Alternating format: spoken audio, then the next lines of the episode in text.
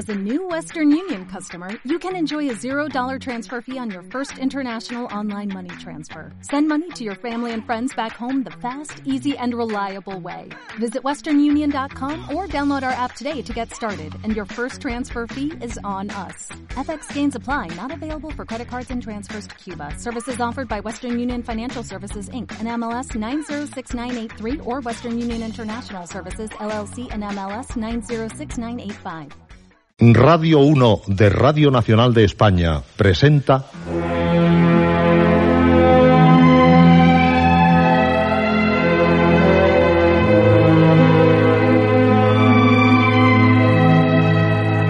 Historias.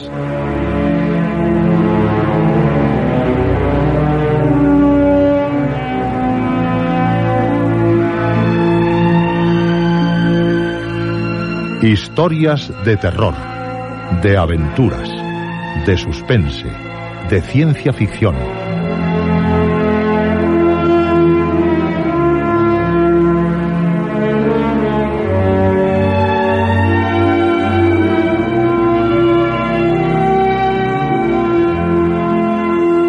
Un programa escrito y dirigido por Juan José Plans.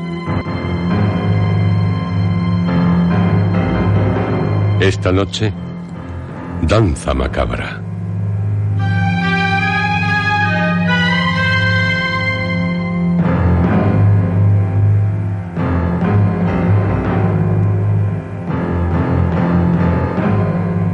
Esta es su noche.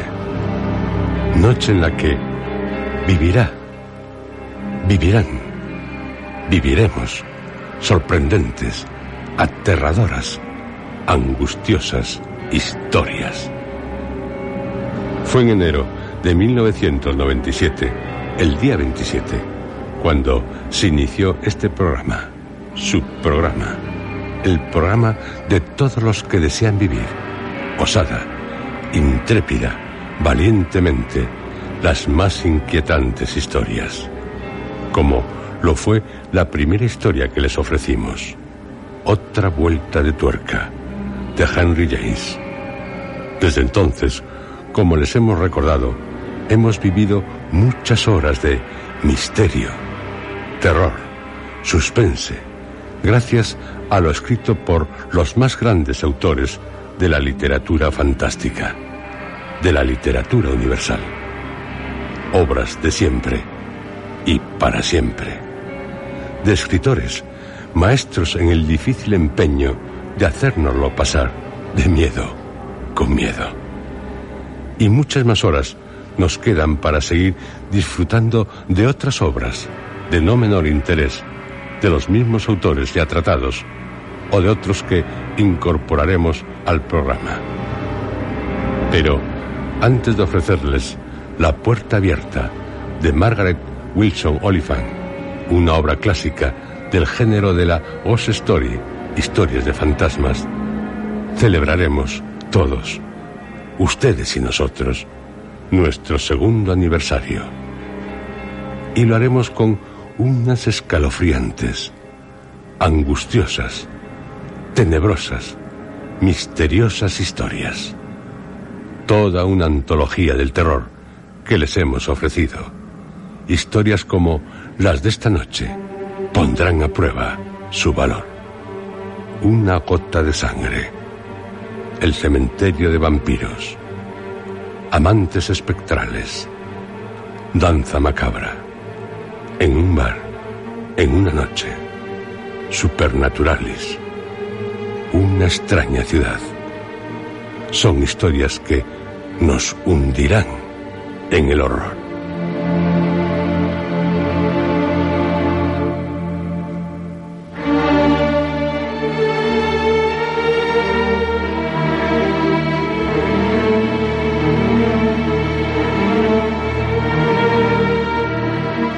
Prepárense, porque atreverse, sabemos que se atreverán todos ustedes a vivirlas. Por algo son miembros del Club Historias. Quédense a oscuras o a la luz de la llama de una vela y dejen que les penetre hasta lo más profundo de sus mentes el sonido del miedo, nuestro sonido. Con él llegan los vampiros.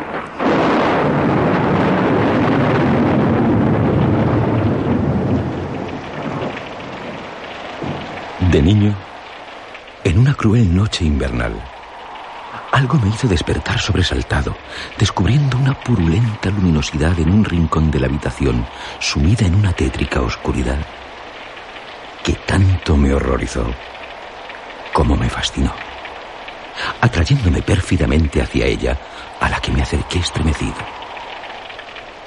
El suelo de la gélida habitación a cada paso que daba, se reblandecía más, pringándome mis pies con alguna asquerosa viscosidad, como si fuera andando sobre palpitantes vísceras que intentaban atenazarme.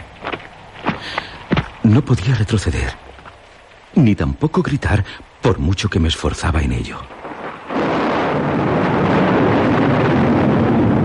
La luminosidad era la aberrante forma de algo monstruoso que me sonrió con una maldad demoníaca antes de abalanzarse sobre mí.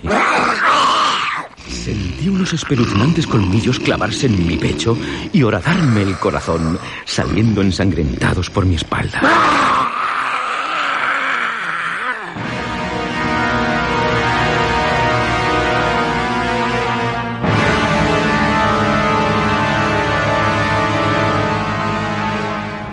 Sé si se trató de una pesadilla porque al despertar había gotas de sangre en mi cama.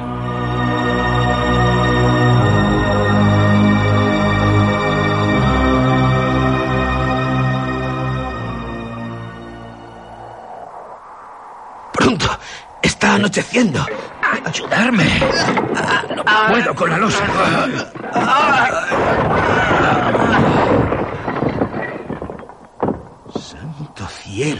Diría Diría que está vivo.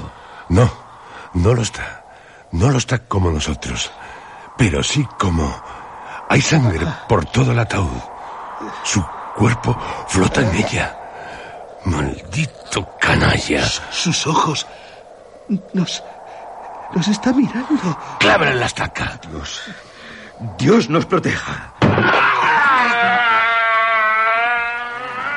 Manchado con su sangre. Este hedor ah, es insoportable. Se está corrompiendo. Pero nos hemos librado de él. Eso es lo que importa. Ni, su olor, ni su... Silencio. ¿Qué ocurre? Se abren las tumbas. No, no solo era él. Este es un cementerio de vampiros. Vienen hacia nosotros. Oh Dios, estamos perdidos. Seremos como ellos. Huyamos.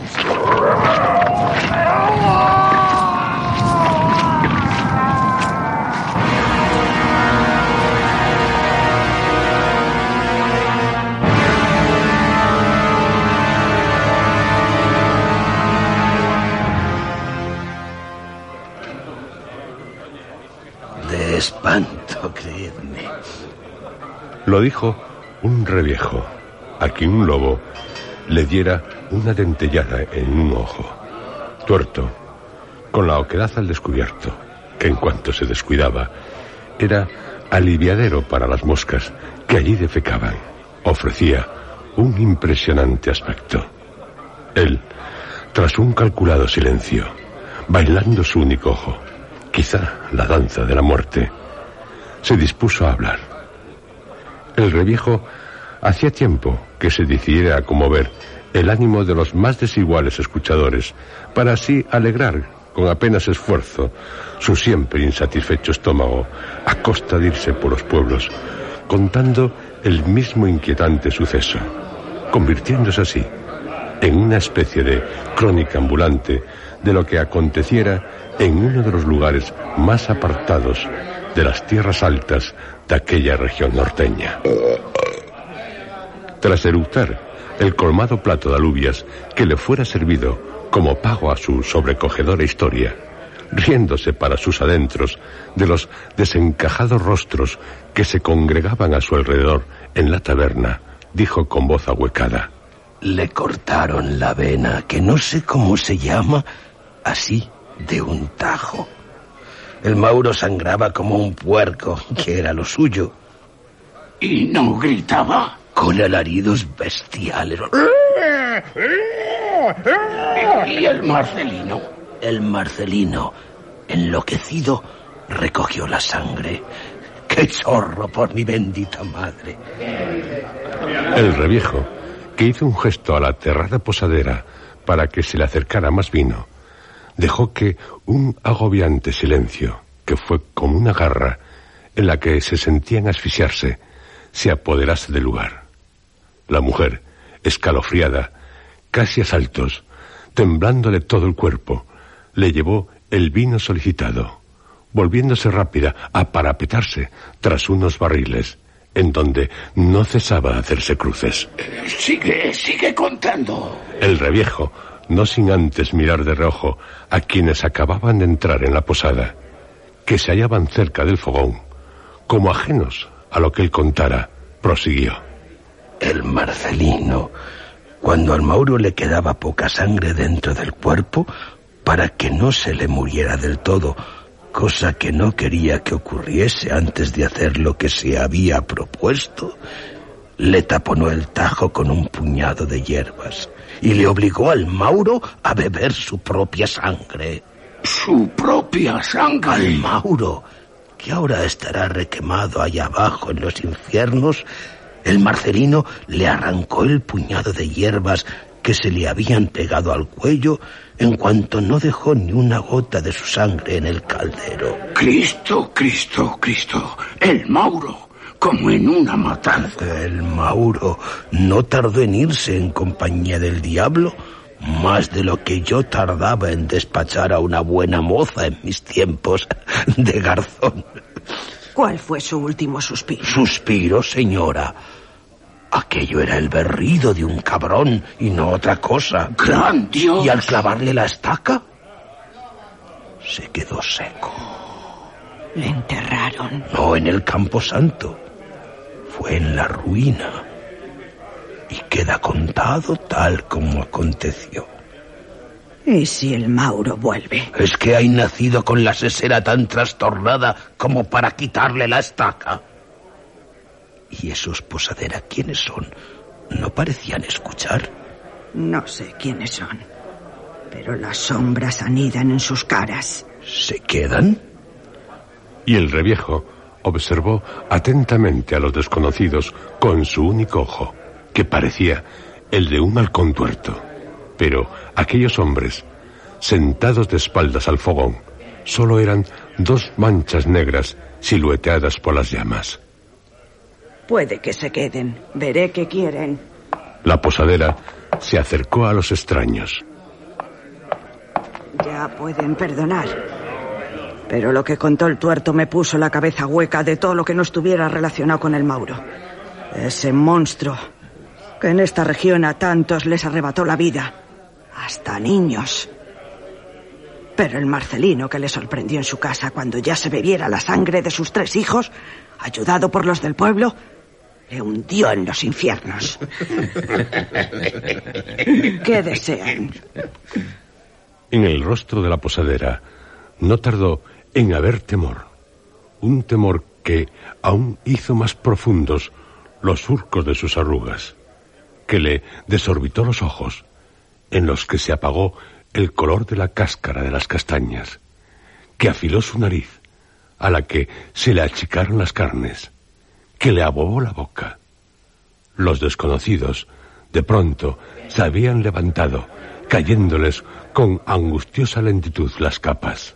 Queremos sangre, vuestra sangre. ¿Cómo gritaron cuantos hallaban en la taberna? Taberna que, en una ráfaga de tiempo, se convirtió en un lugar horriblemente gélido. Más que al soplar los helados vientos en las nevadas cumbres en las noches invernales, como era aquella.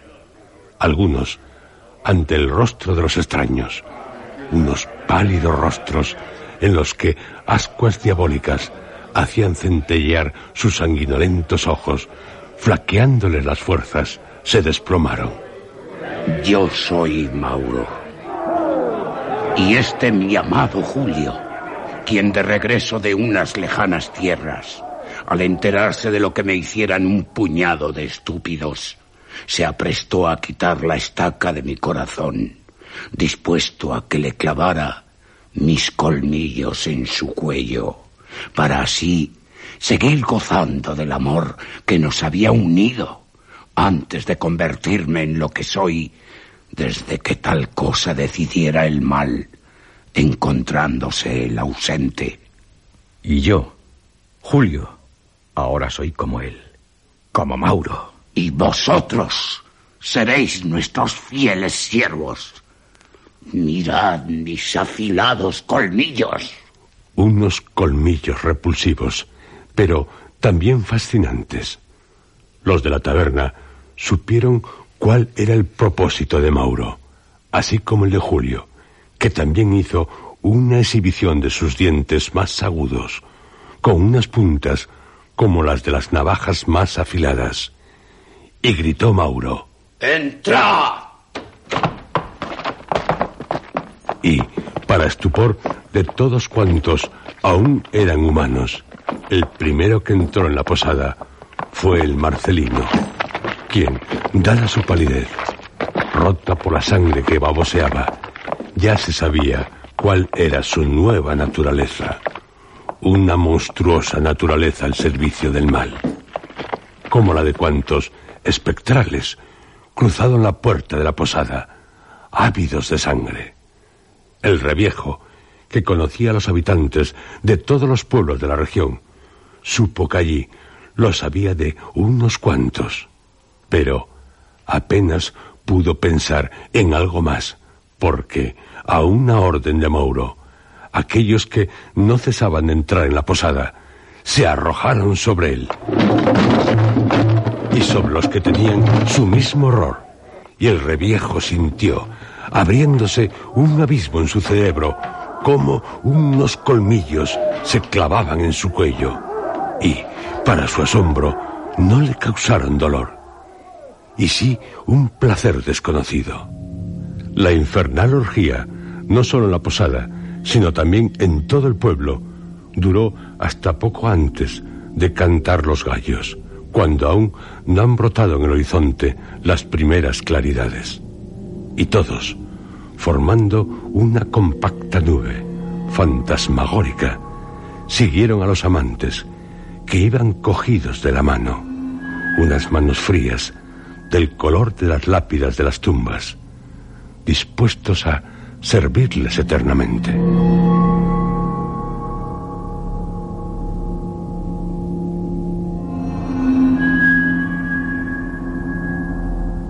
En la ruina, hasta que la noche volviera a cubrir con su velo aquella región, buscaron refugio en las tinieblas de los sótanos, no sin antes contemplar gozosos como Mauro y Julio, que seguían cogidos de la mano, descansaban en un gigantesco ataúd, cubiertos por las capas, con ríos de sangre manando de sus bocas, resplandeciendo de hermosura.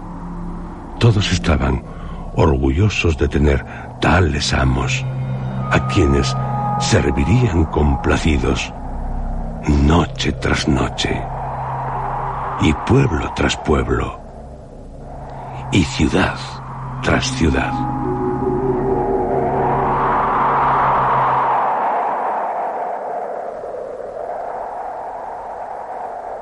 En el panteón de un cementerio, de ángeles de mármol destrozados, como furiosamente desmembrados por alguien.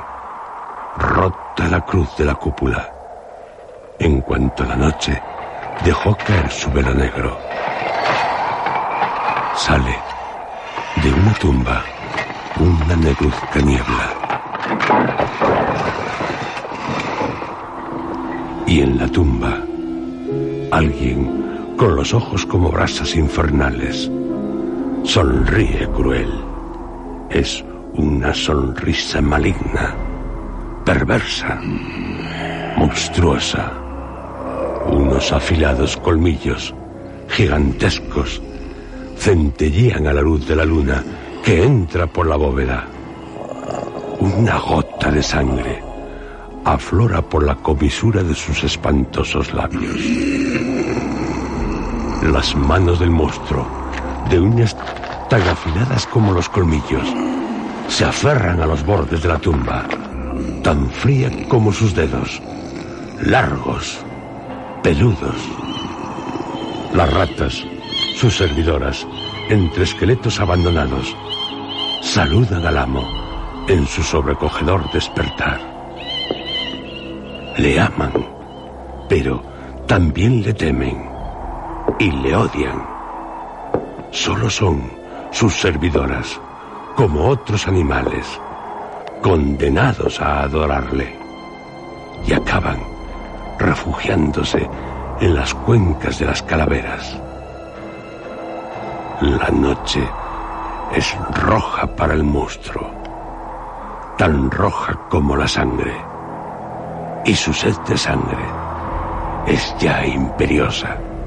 Sé que esta noche, Satán, será hermosa para este siervo tuyo. Y envuelto en la negruzca niebla, desde la entrada al panteón, observa la ciudad como rendida a sus pies.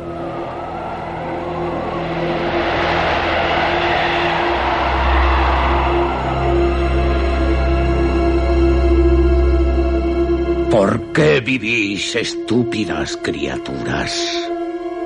¿Por qué nacéis? ¿Qué os creéis que sois? Nada. Nacéis y vivís para alimentarme hasta que no necesito de vosotros.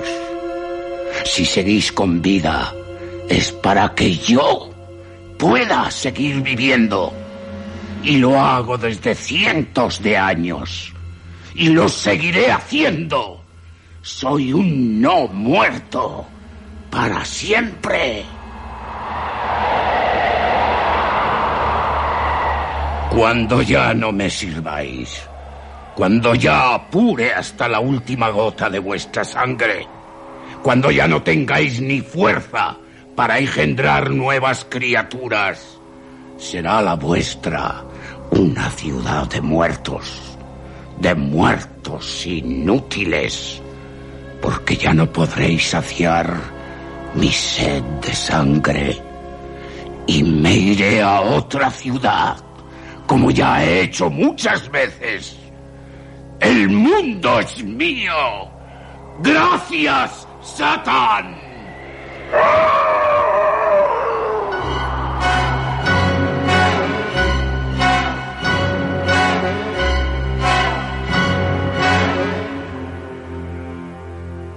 Unas nubes negras, tan negras como la piel de diablo, ocultan la luna. Y, sobre la ciudad, vuela el vampiro.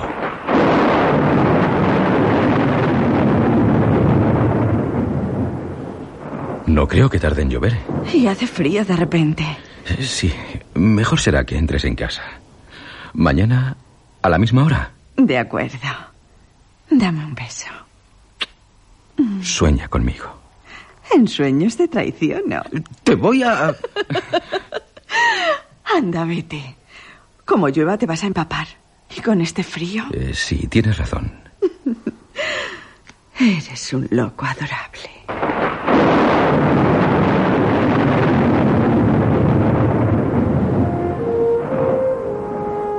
Es una hermosa joven la que ha entrado en la casa. Nariz respingona, labios carnosos, melena del color de la miel, al igual que sus ojos, y de cuerpo perfecto. Sí, es una hermosa joven la que ha saludado a sus padres, la que ha bromeado con su hermano, la que ya no cena porque tomó algo por ahí, la que entra en su habitación. Sí, es una hermosa joven, un bocado apetitoso para el vampiro que la observa desde el balcón. Sigue el monstruo todos los movimientos de la joven, que se desviste ante el espejo con cierta coquetería. Se pone un cómodo pijama y se acuesta. Cualquiera, ante la atractiva muchacha, tendría seguramente ciertos pensamientos, pero el vampiro solo piensa en una cosa. Su sangre es fresca, la sangre de una virgen, una sangre exquisita.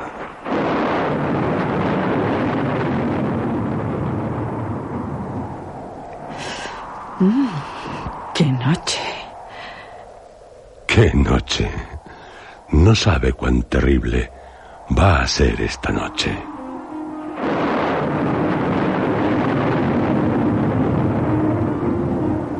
La hermosa joven abre un libro y lee. Y leerá hasta que plácidamente se quede dormida. Y el monstruo, espectral, al ser silueteado su figura por un rayo, se le acerca. Contempla, fascinado, el cuello de cisne de la muchacha. Tierno, delicado y palpitante. Lo deja totalmente al descubierto al apartarle con suavidad los cabellos que ocultan parte de él. Es un cuello esplendoroso, de suave piel. Un amante lo besaría en un roce, pero el monstruo, el monstruo clava sus colmillos en él. Rasgan la piel, la carne y se hunden en la vena, brotando a borbotones la sangre. Y bebe.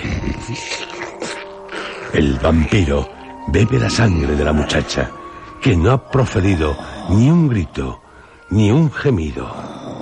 Ella no siente dolor, tampoco placer. Es una sensación nueva, una sensación extraña. ¿Qué es lo que siento? Y se hunde, se hunde sin temor, pero tampoco con deseo, en una oscuridad, en una espantosa oscuridad.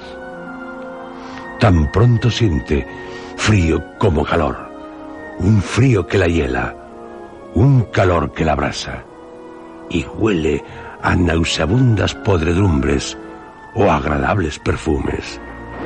Tan pronto se siente besada dulcemente como mordida con atrocidad. Todo es tan confuso. Si pudiera saber. Pero no puede abrir los ojos. No puede ni tan siquiera mover un dedo. Pero flota. Le llega una voz lejana. Tu sangre es maravillosa. Serás mía para siempre. Así lo quiero. Serás como yo. Seré tu Señor y tú desearás servirme.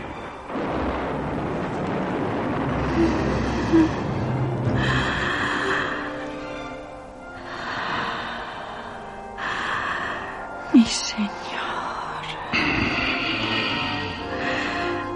Mi vida es tuya.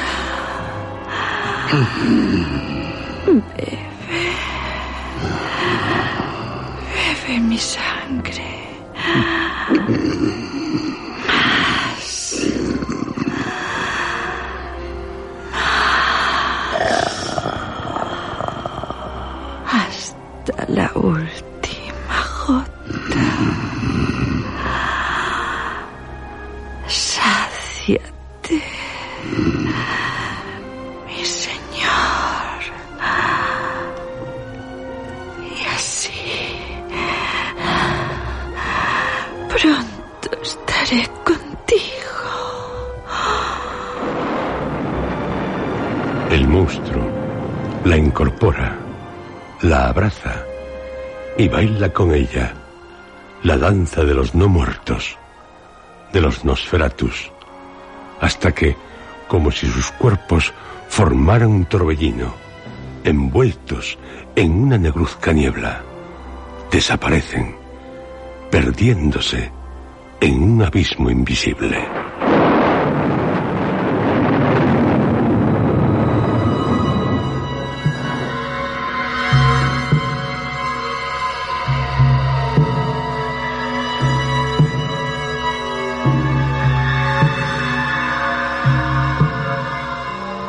Recuerdo una extraña, más bien aterradora experiencia que tuve hace unos años.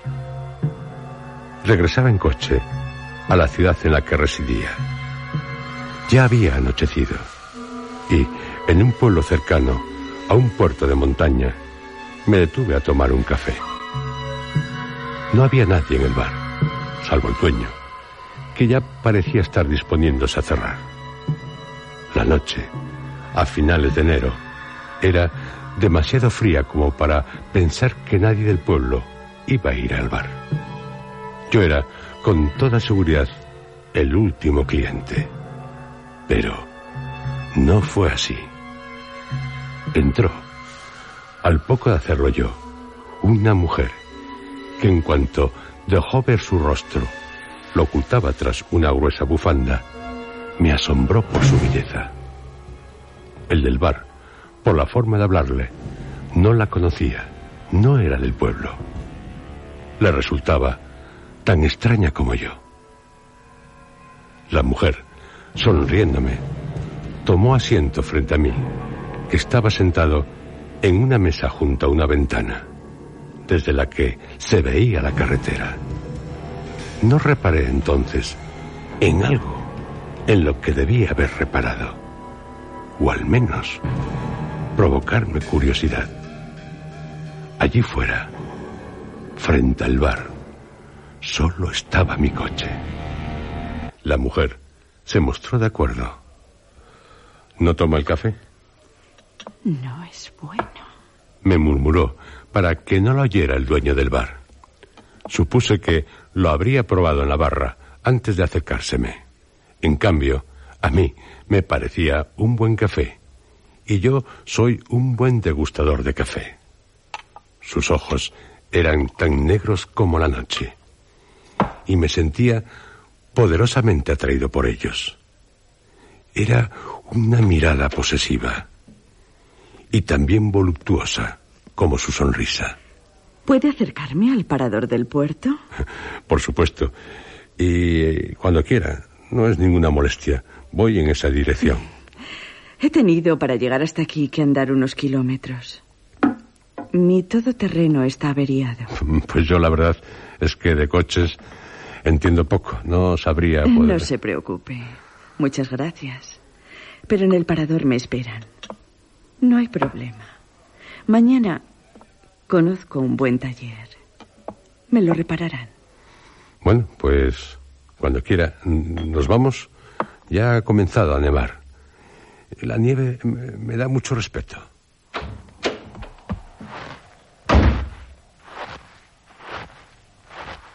Salimos del bar y entramos rápidos en el coche. La nieve era copiosa. No quería perder ni un segundo. Pero ella, al ir a arrancar el coche, me cogió de la mano. La suya era una mano extremadamente fría, pero no me sorprendió dada la noche que hacía. Lo que sí me sorprendió es que apretara mi mano. No hay prisa. Oh, sí, sí que la hay. Lo que es yo, ya tuve experiencias desagradables con la nieve. Y hoy, aquí, eh, puede nevar mucho. Es hermosa esta noche. ¿Cómo? Y quise, sin ofenderla, soltar mi mano. Temí, tras escuchar sus palabras, que no estuviera en su sano juicio. Esta, una noche hermosa. Una noche negra. Una noche fría. Fría, como las losas de las sepulturas. Aquellas palabras me sobrecogieron, pero más sus ojos me miraban intensamente hipnotizantes. Y eran como brasas, ya no negros, rojos, muy rojos. Sentí un escalofrío por todo el cuerpo y haciendo un esfuerzo pude liberar mi mano de la suya. Su boca, incitante, se abrió y los colmillos tan monstruosos, grandes, afilados, iba a abalanzarse sobre mí. No sé lo que hubiera pasado, pero de repente retrocedió como furiosamente aterrada por algo y, dando un terrible golpe a la puerta, salió del coche, como aullando bestialmente, perdiéndose en la oscuridad. Me quedé paralizado por el olor, pero me di cuenta de que, sin pensarlo, y aún los tenía así, había cruzado los dedos índices de mi mano en forma de cruz. No me atreví a salir del coche. Temblaba. No acertaba a introducir la llave de contacto. Fueron unos segundos eternos. Me dominaba el pánico. Temía que volviera. Y además, el bar. Aquel bar no existía. Solo la carretera, la nieve. ¿Dónde me hallaba?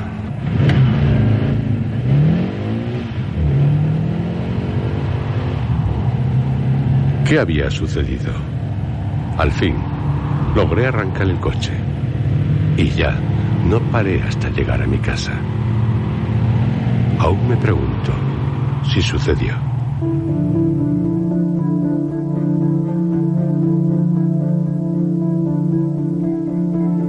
También recuerdo otro hecho sorprendente.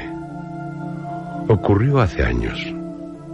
Un buen amigo, propietario de una librería especializada en libros antiguos de ocasión, raros, a consecuencia de una caída cuando esquiaba, en la que se fracturó una pierna, tuvo que dejar su trabajo por algún tiempo. Me pidió que fuera a visitar en su nombre a la mujer que le había solicitado que valorara su biblioteca, que estaba dispuesta a venderla por irse a vivir a otro país. Mis conocimientos no eran los mismos que los de mi amigo, pero sí lo suficientes como para no equivocarme demasiado. Acepté, desde luego, y emprendí el viaje. Un amigo es un amigo. Tuve que hacer unos cientos de kilómetros. Fue un viaje agradable, pese a ser invierno. Día soleado, poco frío, las carreteras sin nieve. Llegué a la casa de aquella mujer, toda una mansión, al anochecer. Fue muy cordial su recibimiento. Nunca creí que tendría que decir adiós para siempre a mis libros, a los libros de mi familia. Es algo que me entristece mucho. Pero estoy sola. Ni tan siquiera un primo, un sobrino, o lo desconozco. Tengo que irme a otro país, ya lo sabe. Eh, no necesito el dinero, pero pensé en donarlos. Una tontería. No necesito dinero ahora, pero puedo necesitarlo. En estos tiempos, esta casa ya tiene comprador, así que... Puede que en un día pueda orientarle acerca del valor de su biblioteca. Mi amigo está dispuesto a comprársela. Fue lo que le dije mientras cenábamos. Y tras una charla, una charla de esas en las que se habla de muchas cosas, pero en concreto de ninguna, nos retiramos. Mi habitación, junto a la suya, eran las únicas aún amuebladas. Supuse, aunque no me lo dijo, que ya había comenzado a desprenderse de los muebles. Querría, como se suele decir, marcharse con lo puesto. Me hubiera gustado, solo por curiosidad, saber por qué tenía que irse a vivir a otro país. Pero no me lo dijo. Y yo, por supuesto, no se lo pregunté.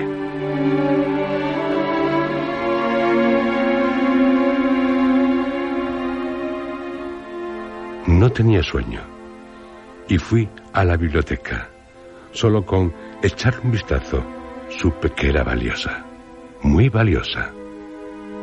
Tomé, al azar, unos libros.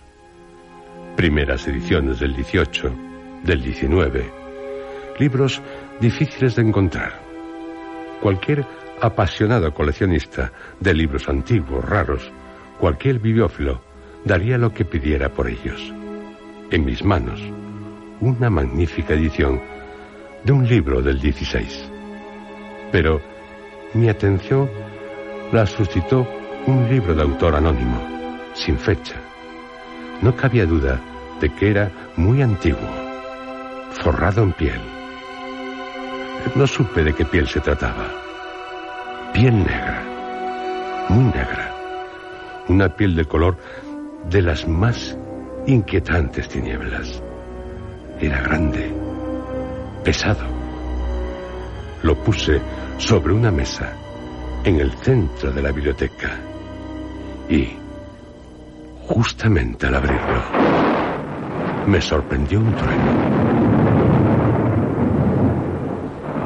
Y diría que hubo un temblor, como si un rayo hubiera caído cerca, muy cerca, o en la propia mansión. Y hacía tan solo unos minutos había visto, a través de una de las ventanas de la habitación, un cielo totalmente estrellado, de los que anuncian una helada. Pero lo que sí me sobrecogió, o me sobrecogió más, fue el título del libro, Supernaturalis, sobrenatural.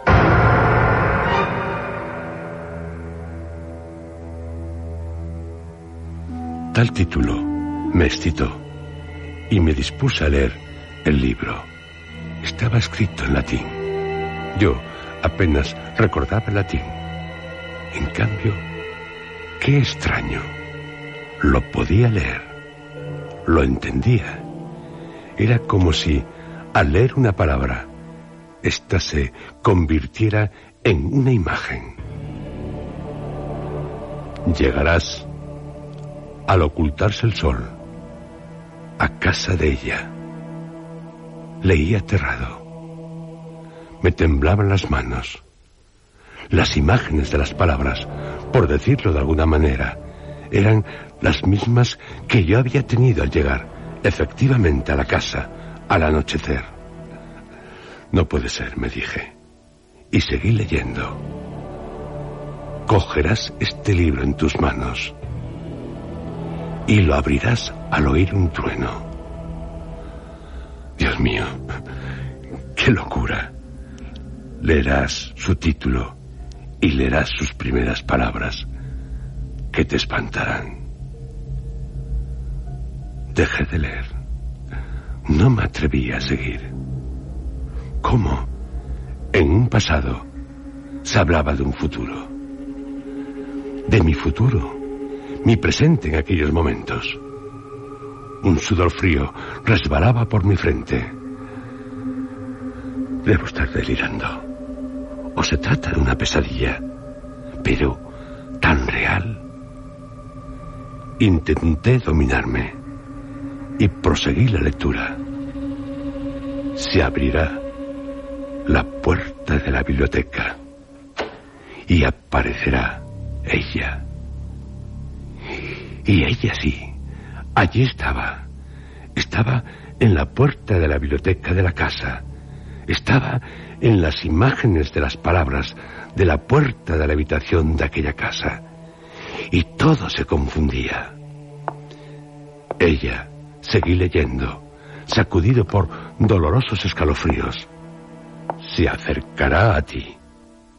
Ella, que deja el país en que habitas, para volver al suyo, allá lejos. Aún no has mirado sus ojos. Son llamas infernales las que ellos. Y sus colmillos, tan afilados como las uñas de sus garras. Y ella está sedienta de sangre. De tu sangre. Cerré el libro, presa del pánico. De nuevo, un estremecedor trueno. Ella había desaparecido de la biblioteca. Supuse que también desaparecería de las palabras del libro. No me había atrevido a seguir leyendo, a pasar la hoja. ¿Qué ocurriría de haberlo hecho? ¿O tenía que ser tal como hice que fuera? Cerrarás el libro y ella desaparecerá. Tal vez eso es lo que leyera en el libro, pero desde luego no me atreví a comprobarlo. Pero del susto, casi mi corazón deja de latir. La puerta de la biblioteca se abrió y apareció ella. ¿No tiene sueño? Ya se ha puesto a trabajar. Debería descansar. ¿Quiere tomar algo? La verdad es que yo tampoco tengo sueño. No sabía qué decirle. Se aproximó a mí, sonriente, y yo no podía mover ni un dedo. Ella deseaba mi sangre. ¿Qué libro es este? No lo abra. ¿Por qué? Ya sabe por qué. Pues la verdad, no lo sé. ¿Acaso es obsceno? no se preocupe, no me asusta. Y, sin que lo pudiera impedir, petrificado estaba, abrió el libro. Temí lo peor. En cambio, ella sonrió divertida.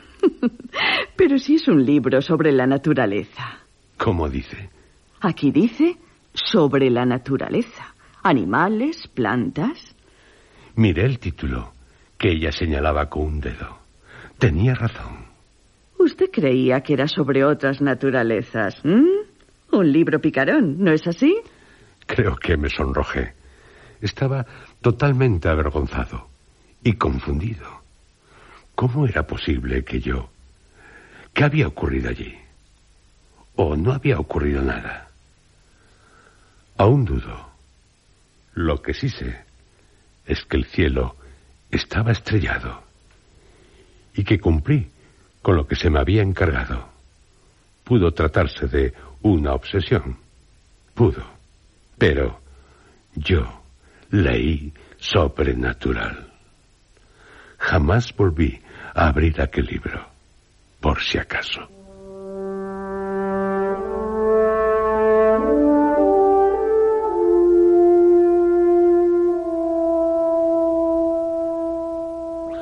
Hay historias tan extrañas.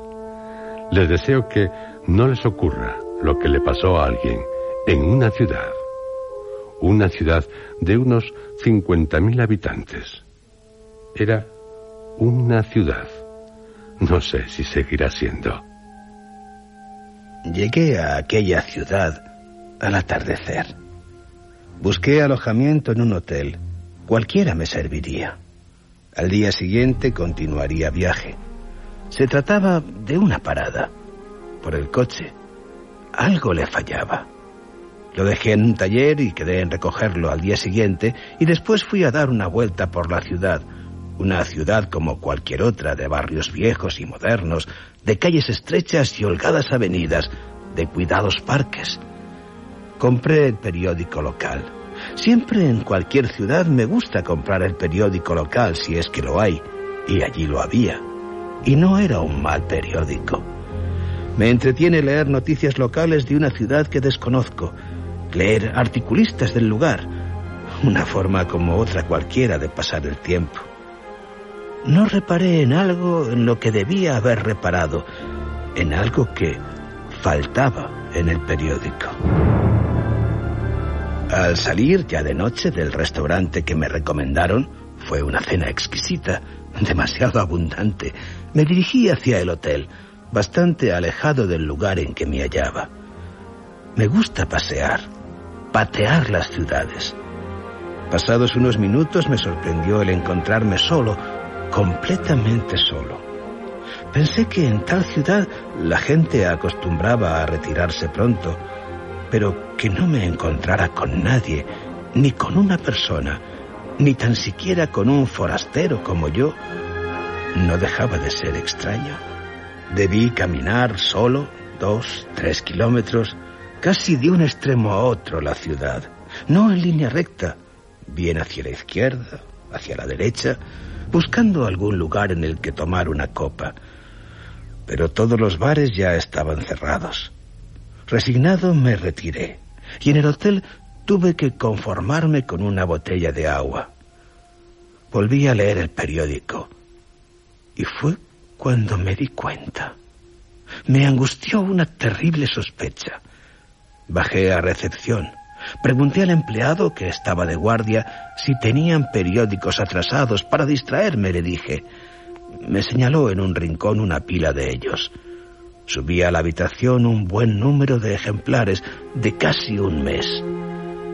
El encargado no dejó de mirarme curioso, o más que curioso, intrigado. Se confirmó mi sospecha.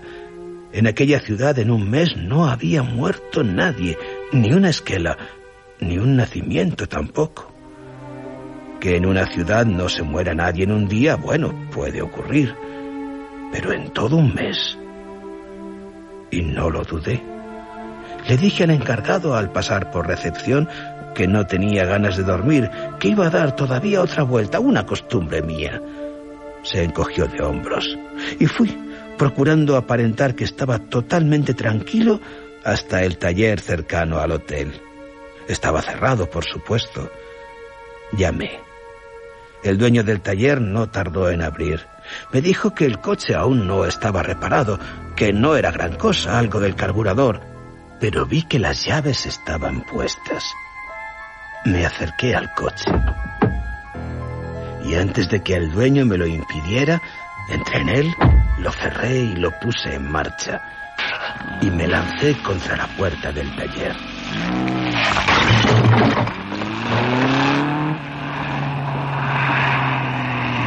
Quedó hecha una lástima la parte delantera de mi coche, pero aguantó el golpe y pisé el acelerador. ¿Qué me importaba a mí el coche? Y sí, en cambio, me importaba mi vida. Una vida que ya se disponían a beber. La calle antes desierta se estaba poblando de habitantes con afilados colmillos. Sentí que se me helaba la sangre en las venas. La sangre. Mi sangre. Y la ciudad en unos segundos quedó atrás. Cuando me atreví a volver la vista para mirarla había desaparecido. O eso me pareció. ¿Habrían apagado todas las luces de la ciudad? Fuera lo que fuera, ya no volví a mirarla. Nunca más volví a viajar por la carretera en la que estaba, si es que estaba, tal ciudad. Ni sabía cómo se llamaba, ni me importaba. El caso es que yo estaba vivo.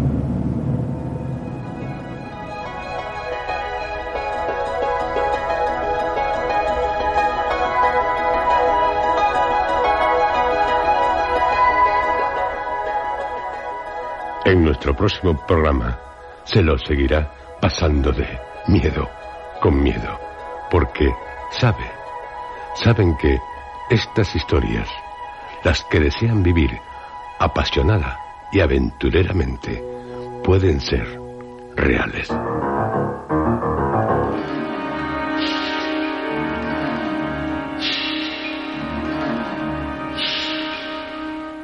Han escuchado ustedes, dentro de la serie Historias, Danza Macabra. Este capítulo ha sido interpretado por Juan José Plans, Federico Volpini, Roberto Cruz, José Antonio Ramírez, Esteban González y Lourdes Guerras. Efectos especiales, Joaquín Úbeda. Realización técnica Armando Multedo y Adolfo Abarca. Dirección Juan José Plans.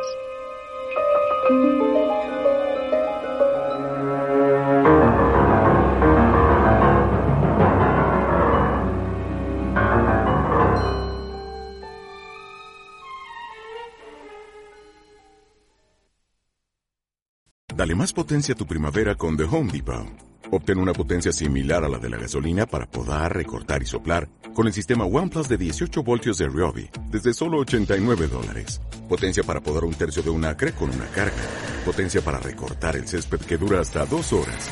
Y fuerza de soplado de 110 millas por hora. Todo con una batería intercambiable. Llévate el sistema inalámbrico OnePlus de 18 voltios de Ryobi. Solo en The Home Depot. Haces más. Logras más.